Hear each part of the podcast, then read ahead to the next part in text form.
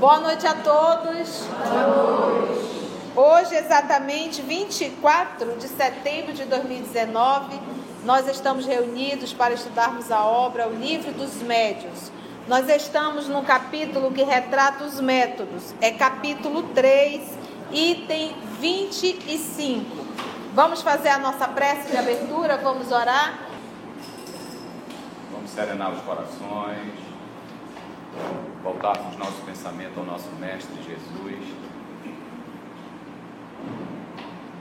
e dizer assim: Como é bom, Mestre, estar em tua casa, como é bom podermos estudar os teus ensinamentos através destas obras que Kardec nos trouxe. E que possamos, Mestre, internalizar esses ensinamentos que aqui obteremos e que possamos também colocá-lo em prática no nosso dia a dia. E nesse momento te rogamos que a espiritualidade amiga aqui presente possa intuir a todos nós, intuir a nossa irmã Conceição, que está aqui nos ajudando a entender um pouco mais profundamente esses teus ensinamentos. Abençoa-nos a todos nós e fica conosco, hoje e sempre, que assim seja. Muito bem, agradecida. Vamos nós então. Item 25 de O Livro dos Médios. Não podemos omitir uma categoria que chamaremos incrédulos por decepções ele falando aqui, caracterizando os tipos de frequentadores da casa espírita. Abrange os que passaram da confiança exagerada à incredulidade, porque sofreram desenganos. Então, desanimados, abandonaram tudo e tudo rejeitaram. Estão no caso de alguém que negasse a boa fé por ter sido enganado é ainda o resultado de um estudo incompleto do espiritismo e da falta de experiência. Então, olha só, a pessoa pode ter se decepcionado porque de repente um médium em algum lugar disse que iria acontecer isso, isso, isso, isso. Não aconteceu. A pessoa se decepcionou e não quis mais saber de espiritismo, não quis mais saber de casa espírita, não quis mais saber de estudo espírita. Ou a pessoa está dentro da casa espírita, está trabalhando, está estudando e de repente acontece algo no, no, no, no grupo que ele está inserido, algo que vinha de certa forma decepcioná-lo, ele faz uma redundância e diz que o espiritismo não presta. Então, o nosso querido Allan Kardec, ele já coloca que essa pessoa não entendeu o espiritismo. Então, eu vou falar só uma coisa que talvez a gente tenha muita dificuldade de compreender. Ser espírita, quase sempre, é o último recurso que a misericórdia está usando para ver se consegue colocar a gente na linha. Então, o espírita, quase sempre, é um ser bem complicado, tá? Então, nós, assim, é o último recurso para ver se essa religião, porque não existe nenhuma religião na face da terra que nos dê tanta lucidez quanto essa doutrina e ainda assim a gente fica dando murro em ponta de faca. Então, trocando em miúdos, os espíritas realmente são seres bem adoecidos. Então, jamais julgue espiritismo pelos espíritas. Aprenda Espiritismo com os livros e se auto-julgue para que você possa se tornar um ser humano melhor. Não fique avaliando o Espiritismo por A, B, C ou D. Tá vendo? E tá lá na, na fundação, tá lá no centro espírita tal, é presidente, é diretor. Só que quem está falando mal é igual ou pior. Porque tá julgando. julga, é fofoca, é disse-me-disse. Às vezes a pessoa vem com boa vontade, se esforça, faz um trabalho e a gente sai denegrindo a imagem da pessoa. Então o espírito é um povo complicado. Por que, que eu digo que ele é complicado? Isso quer dizer que nas outras religiões não tem? Tem. Só que a outra religião não tem o recurso que a doutrina espírita tem. Não nos dá tanta lucidez quanto essa doutrina nos dá. Então, quando Kardec fala assim, é ainda o resultado de um estudo incompleto do Espiritismo. Porque se a pessoa tivesse estudado profundamente o Espiritismo, de forma mais lúcida, a primeira coisa que ela ia entender é a necessidade de um recurso muito maior para aquele espírito bem renitente, que somos nós. Ficou claro isso? Aquele a quem os espíritos mistificam, geralmente é mistificado por lhes perguntar o que eles não devem ou não podem dizer ou porque não se acha bastante instruído sobre os assuntos para distinguir a verdade da impostura. E quando a gente fala de impostura, quando a gente fala de mistificação, que é a mentira, isso tem tanto no mundo físico quanto no mundo espiritual. Eu posso ter um irmão encarnado espírita mistificando. Como eu não conheço o espiritismo, eu passo a, tudo que ele fala para mim é verdade mas que eu não conheço. Por isso é que eu, eu, costumo sempre falar, meus irmãos, se você tem uma dúvida, vá no livro dos Espíritos. Lá tem 1019 questões. 1018. Engoliram uma, ficou 1019. Lá tem 1019 questões. No, na introdução, você vai lá e você já diz: olha, o que eu quero saber está nesse item aqui. Vai lá. Se você ainda assim não compreendeu, procura um trabalhador. Ou se alguém te falou algo inusitado, tu diz assim, é, dá licença, qual é a obra que está escrito isso? Porque às vezes as pessoas vêm me perguntar, eu digo, aonde você leu isso? O fulano disse, por que você não perguntou dele? Se fulano falou um absurdo, pergunte. Se a pessoa não souber, então pronto, você já tem a resposta, é mistificação. Então, veio com uma coisa inusitada? Pergunte: aonde você leu isso? Qual foi a obra básica? Pronto, acabou. Entendeu?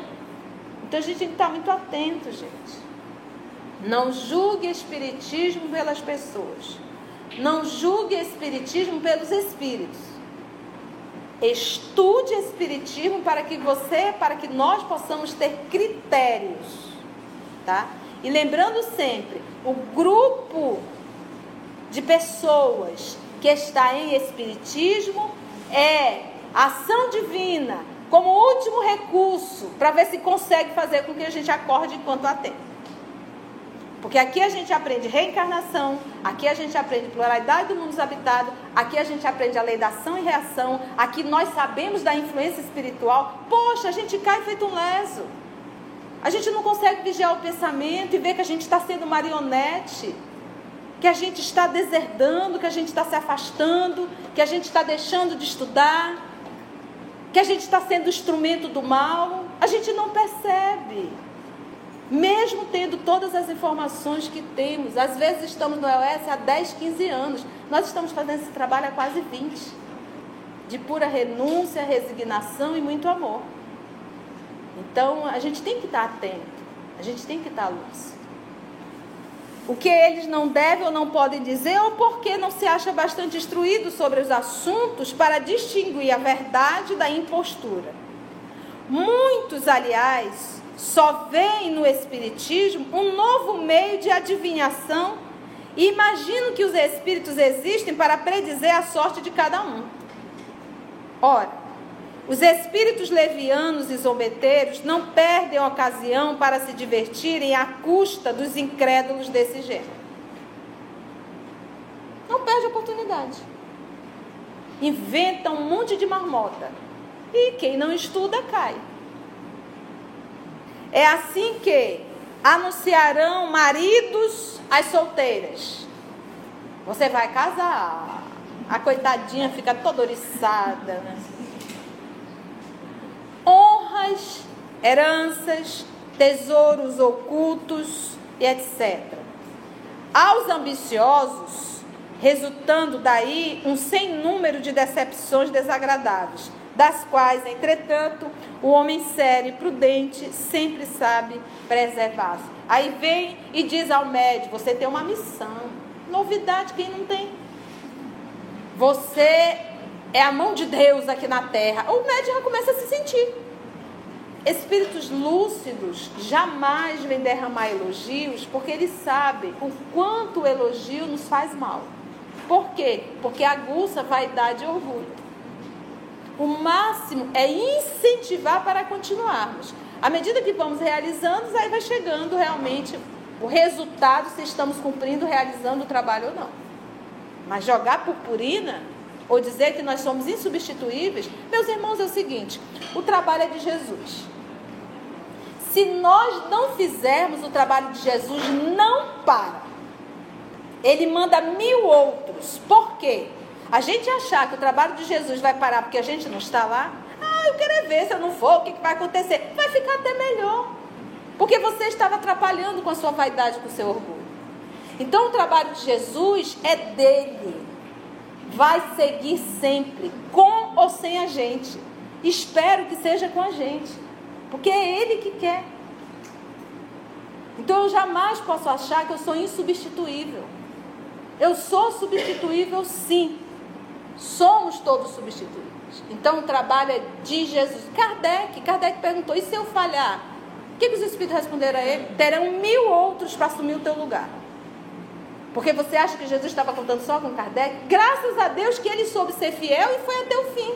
Foi com ele. Mas poderia ter sido com outro. Então, esse é um outro movimento, nós começarmos a nos achar insubstituível na casa espírita. Se a coisa, se eu não estiver lá, a coisa não vai funcionar. Vai funcionar sim. E quase sempre melhor.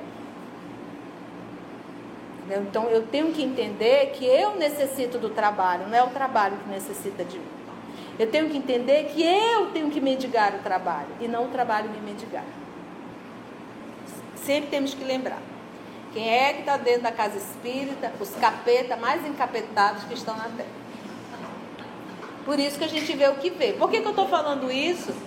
Porque não existe luz maior na terra. Mesmo com toda essa luz, nós insistimos permanecer nas trevas das nossas atitudes. Entendeu? Então não tem, gente. Quando a gente estuda o Evangelho segundo o Espiritismo, é de uma lucidez que não tem meio termo. Quando a gente estuda o livro dos médios, não tem meio termo. A criatura é tão adoecida que ela se arvora a fazer mediunidade sem nunca ter lido o livro dos médios. E forma logo um grupinho, já quer fundar um centro espírita. Olha o nível de adoecimento. E por que, que eles batem tanto em estudo? Não é que eles, eles estão querendo que a gente seja doutor em algo. É porque é impossível realizarmos um estudo sério e não haver mudança moral. Estudo sério não é questão do dirigente. Estudo sério é eu perante o estudo. Então, se eu não levo a sério que eu estou estudando, logo eu não estou estudando. O que, que seria levar a sério o estudo? Eu me esforço para praticá-lo. Por quê? Porque eu já entendo que aquilo é verdade. Eu não estou brincando de frequentar centro espírita. Então, todo estudo sério, ele me promove mudanças internas, que é o primeiro e único e necessário trabalho que nós viemos fazer ao reencarnar. A minha maior missão não é com o outro, é comigo. É me aperfeiçoar como ser humano. Fazendo esse movimento, a convivência com outra é uma consequência. Se eu estou bem, conviver é uma delícia. Se eu estou mal, se eu sou mal, ou se eu estou realmente mal, esse mal é M-A-U mesmo, dando um adjetivo, aí é bem complicado conviver comigo. Vamos por 26. Uma classe muito numerosa a mais numerosa mesmo de todas, mas que não poderia ser incluída entre a dos opositores, é a dos indecisos. Cima do muro. São, em geral, espiritualistas por princípio. Espiritualista acredita na existência da alma, tá? Na maioria deles há uma vaga intuição das ideias espíritas, uma aspiração de qualquer coisa que não podem definir. Falta-lhes apenas coordenar e formular os pensamentos. Para eles, o Espiritismo é um traço de luz, a claridade que dissipa o nevoeiro. Por isso mesmo, o acolhem com avidez, porque ele, o Espiritismo, os liberta das angústias da incerteza que eu digo que é, é o espírita espiritólico. O espiritólico, ele acende a vela. Ele batiza o filho, o neto, o sobrinho, não sei o quê. Aí ele, a pessoa desencarna, ele manda para a missa de sétimo dia, faz a blusinha, vai para lá e vai com Deus, e vai com Deus. E, e, isso dependendo de qual religião que ele está inserido. Se é da Umbanda, ele está um pedaço lá, um pedaço cá. Ele ainda não se firmou. E se disser para ele não batizar, Deus o livre. O menino vai ficar pagando a encarnação todinha na, na mente dele. Tanto que ele está vinculado a isso. Então é um espiritólico, né? É o espírita que ainda não entendeu o espiritismo. E eu digo que a pior coisa que tem é, se você quer ser católico, seja um excelente católico. Aprenda tudo e vá praticar o catolicismo. Se você quer ser espírita, seja um bom espírita. Aprenda tudo e vá praticar o espiritismo. Se você quer ser ubandista, aprenda tudo da Ubanda e seja um excelente ubandista. Se você quer ser um evangélico, seja, aprenda tudo e se dedique ao evangélico. Budista, isso para qualquer uma religião. Mas ficar pingando num e no outro, isso não resolve nada. É bom senso. Se meu esposo é um católico fervoroso, e eu sou uma espírita fervorosa. E se isso é motivo de discussão, o mais evoluído tem que ceder. Então, vamos dizer que o mais evoluído seja o espírita. Ele vai ceder. E ele vai participar de tudo. Ele vai acabar com o casamento dele por causa de uma cuiazinha de água na cabeça? Não vai. Se o, o, o, o esposo, o católico, for mais evoluído que a esposa, ele vai ceder. Então, um dos dois terá que ter bom senso, mas acabar o casamento por causa disso, aí é brincadeira, né?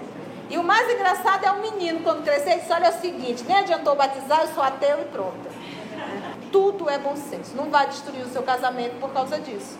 Né? Então, se eu sou espírita, mas a coisa está resolvida na minha cabeça. Porque o grande lance é estar resolvido na minha cabeça. Meu pai desencarnou, teve missa de sétimo dia. No dia da missa, eu tinha, eu tinha que dirigir grupo. Vou para onde? Para missa ou para cá? Porque todos os meus irmãos são católicos.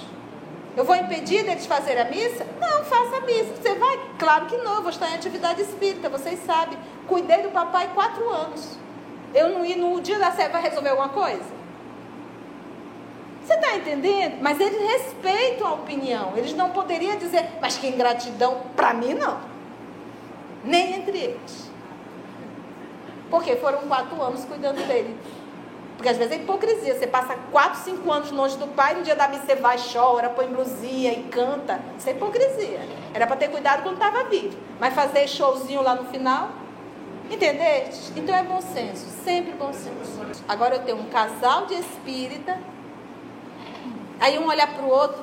Será que a gente deve batizar? Ai, porque disse que vai ficar pagando. Não custa nada, é só uma aguazinha, né? Porque quando eu falei, eu falei espíritas. Então, chego à conclusão que a família o é. Vamos ver a 27. Se agora projetarmos o olhar sobre as diversas categorias de crentes, encontraremos primeiro os espíritas sem o saber. A pessoa nem sabe que é espírita. A bem dizer, constitui uma variedade ou uma subdivisão da classe precedente sem jamais ter ouvido falar da doutrina espírita, possui o sentimento inato dos seus grandes princípios, e esse sentimento se reflete em algumas passagens de seus escritos e de seus discursos, a tal ponto que os seus ouvintes presumem que eles são completamente iniciados. encontramos numerosos exemplos desse fato nos escritores profanos e sagrados, nos poetas, oradores, moralistas e nos filósofos antigos e modernos. Quem é um filósofo que o nosso querido Allan Kardec iniciou o livro Evangelho segundo o Espiritismo? Profano quer dizer que é alheio à religião, tá? Quem foi? Quem foi que o, o Kardec coloca no Evangelho segundo o Espiritismo? Quem é que ele coloca lá?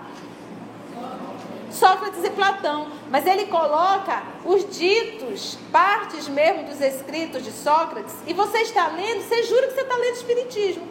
Antes de Cristo, tá, gente? 400, 500, 500 e pouco antes de Cristo, Sócrates. E as lições dele, a leitura de Sócrates, você diz assim: olha, eu não sei quem está copiando quem. Óbvio que, às vezes, Jesus copiou. Gente, tem gente que diz que Jesus copiou Sócrates. Olha, a pessoa. Né? Mas o que, que acontece? As lições que Sócrates trouxe foi justamente o que Jesus mandou ele fazer. Ele é um dos enviados de Jesus, porque Jesus sempre mandou excelentes mestres. E um deles, o maior de todos, foi ele mesmo. Olha, o que eu gosto quando eu estudo Jesus, é ele dizer assim: Fortes curado pela tua fé. E ele perguntava: Que queres que eu faça? Às vezes ele pergunta: Que queres que eu faça? E várias vezes ele dizia: Forte curado pela tua fé.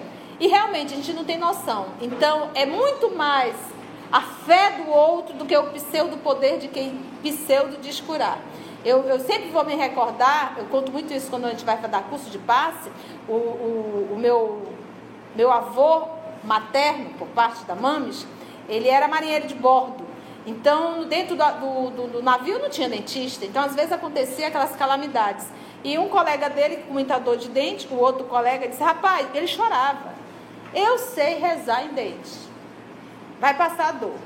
E a pessoa desesperada, reza, faz o que tu quiser. Pinga a vela aqui, mas me ajuda, né? E aí ele colocou, esse, qual é o dente? Esse aqui. Aí colocou o dedo em cima do dente e começou.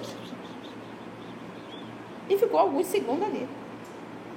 Terminou e disse: Vai passar. Aí se afastou e meu avô, só de olho. Né? Daqui a pouco eles voltam. E aí, rapaz, como é que tá teu dente? Rapaz, passou. Não está sentindo mais dor nenhuma. Não está sentindo dor? Não tá. Aí o vovô já né, disse assim: Meu amigo, me ensina essa reza.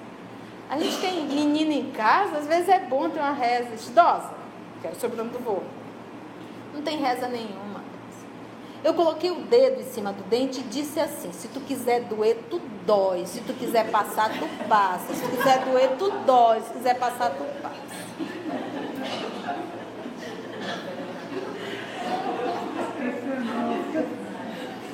Olha o que, que é uma indução psicológica. Isso às vezes funciona muito com as mulheres. As mulheres acabam de se arrumar, vai para frente daquele espelho enorme. Aí ela se acha linda. Aí ela sai, aí encontra um capeta. E diz, nossa, tu não tá bem hoje, essa roupa não tá bem. Todo brilho, todo glamour, aquilo acaba, ela, ela, ela fica feia o dia todo. Se ela não puder voltar e trocar roupa, indução psicológica. Você tá entendendo? Se deprime por aí se vai. Se pega uma outra perturbadinha, tu tá feia. Problema teu, eu arrumei pra mim, não foi pra ti e vai embora. Problema é teu, não arrumei para ti. Então, é, são essas coisas que a gente tem que começar a compreender. Então, é muito mais a fé. A fé, a indução. Então, às vezes a gente vai, a pessoa vai aplicar um passe, faz um saramaleico, um negócio, e esse passe aqui é bom, né? Mas é indução psicológica. Não precisava de absolutamente nada. Só a boa vontade, a fé em Deus e o merecimento de quem está sentado. Então ele diz assim, ó, se reflete em algumas passagens de seus escritos e de seus discursos, a tal ponto que os seus ouvintes presumem que eles são completamente iniciados, como se fossem espíritas. Encontramos numerosos exemplos desse fato nos escritores profanos, né, não religiosos, e sagrados, nos poetas, oradores, moralistas e nos filósofos antigos e modernos. Hoje está acontecendo o inverso. Hoje a gente, a gente vê oradores espíritas que tu jura que tu tá ouvindo só um psicólogo. Porque de espiritismo não tem nada. Aí tu olha assim um lado e assim, mas vem cá, isso, isso é um encontro espírita ou eu estou no curso acadêmico de psicologia?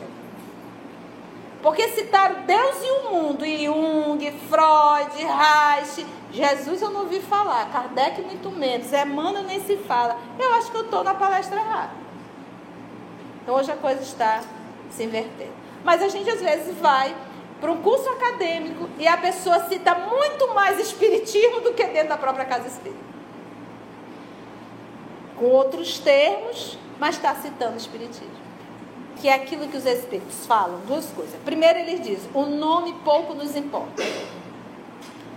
Se o espiritismo chama de perispírito, mas se a medicina vai chamar de um outro tempo, importante é saber que existe. E o outro ponto é a fala de Kardec, ele diz: o espiritismo não é a religião do futuro, mas é o futuro de todas as religiões. Então, reencarnação vai ser um conceito comum pluralidade dos mundos habitados, vai ser algo comum.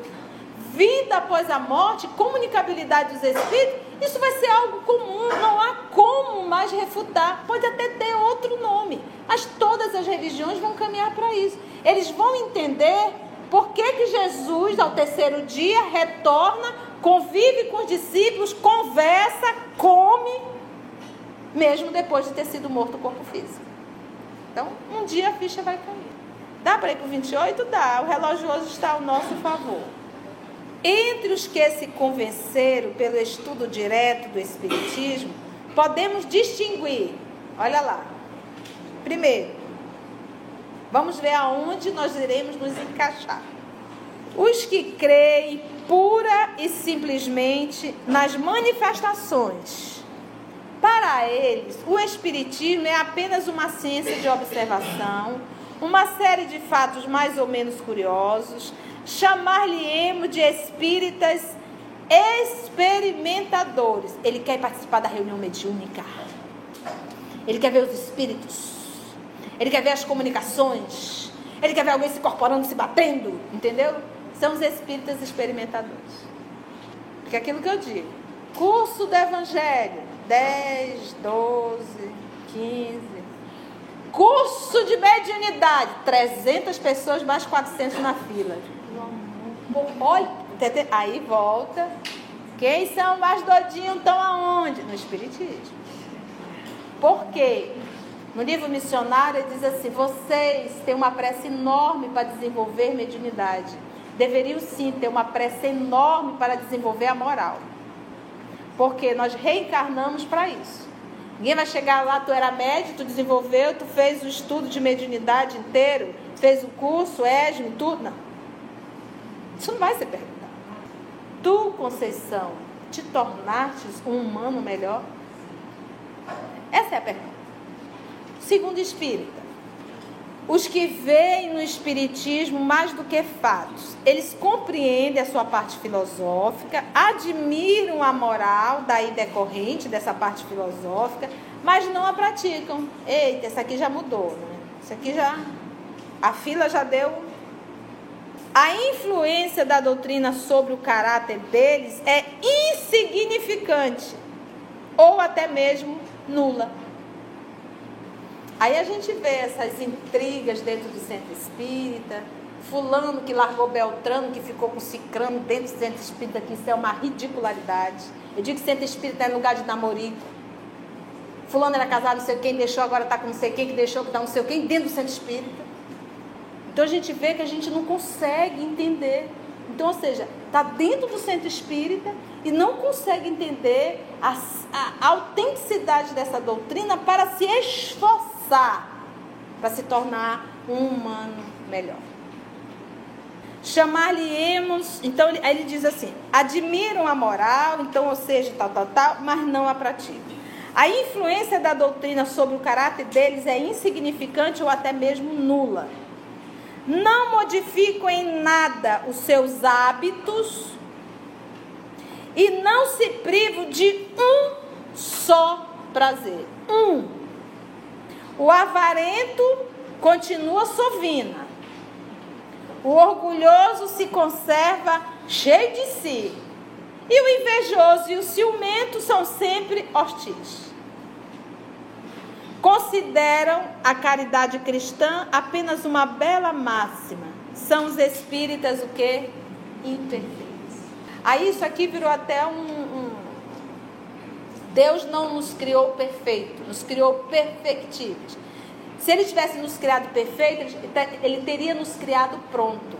Mas Deus, em sua pedagogia divina, ele nos criou perfectíveis, ou seja, eu tenho toda a capacidade de desenvolver em mim a perfeição. Então ele me deu todos os recursos para isso. E eu não tenho que questionar Deus. Mas por quê? Por que o Senhor não me fez já perfeito? Mas muito interessante. Como é que eu posso valorizar algo que eu não conquistei? Que eu ganhei tudo pronto. Que mérito é esse? Então ele nos, nos, nos deixou o quê? Per, nos criou perfectivos. Aí o que, que acontece? Aí virou um, algo muito comum dentro. Ah, eu sou um espírito imperfeito. E a pessoa fala, ah, eu sou um espírito imperfeito. Vergonha na cara, rapaz. A gente não pode. Olha, eu estou lutando. Eu estou numa luta diária. Eu estou numa luta diária. Então a gente tem que primeiro vir aqui no item 2 do item 28, aí eu leio o que é o espírito imperfeito, para eu saber verdadeiramente se. para eu entender o que eu estou falando. Então quer dizer o quê? Quer dizer que eu sou uma pessoa avarenta, orgulhosa, cheia de si, invejosa, ciumenta. Sim, somos, estamos. Mas diz lá o Espírito de verdade, no Evangelho segundo o Espiritismo, reconhece-se o verdadeiro espírita pela sua transformação moral, pelo esforço que ele está fazendo para domar as suas más inclinações. É luta. Mas o espiritismo é assim. Quando eu pego uma obra de Emmanuel, quando eu pego uma, uma obra de Kardec, é chicotada que eu estou levando. Que eu acabo de ler, chegar, tem hora assim, chega rasga, cara. Então não tem como a gente falar de forma diferente. Não posso vir para cá dar jogando flores. Então acho que a gente tem que entender isso, sabe? A gente tem que começar a raciocinar realmente. O que eu tenho feito da minha vida? Eu tenho me tornado um humano melhor? Eu tenho feito esforço diariamente para minha vida? Eu tenho feito sacrifício? Por quê? A lição do nosso Senhor é ama. Quem ama, cuida. A lição do nosso Senhor é amai-vos uns aos outros como eu vos tenho amado. Só é essa lição, não são 600 lições, é uma. Só que essa lição para nós que nos afastamos muito da divindade, é muito difícil amar. É muito difícil fazer o bem. É muito difícil não fofocar. É muito difícil não maldizer. É muito difícil não criticar. Porque essas não são atitudes de quem ama. Você não vê Jesus fazer um comentário contra Judas, contra Pedro ou qualquer um dos que o abandonaram. Porque na hora dele ir à cruz, todos os amigos o abandonaram. Todos. Ele intercede por Judas, liberta João Evangelista e depois volta para atender todos os amigos. Isso é amor verdadeiro. Então, nosso tempo já foi. Foi boa a chicotada? Foi. Tá todo mundo meado, né, modinho? Até o nosso próximo estudo, se Deus assim nos permitir.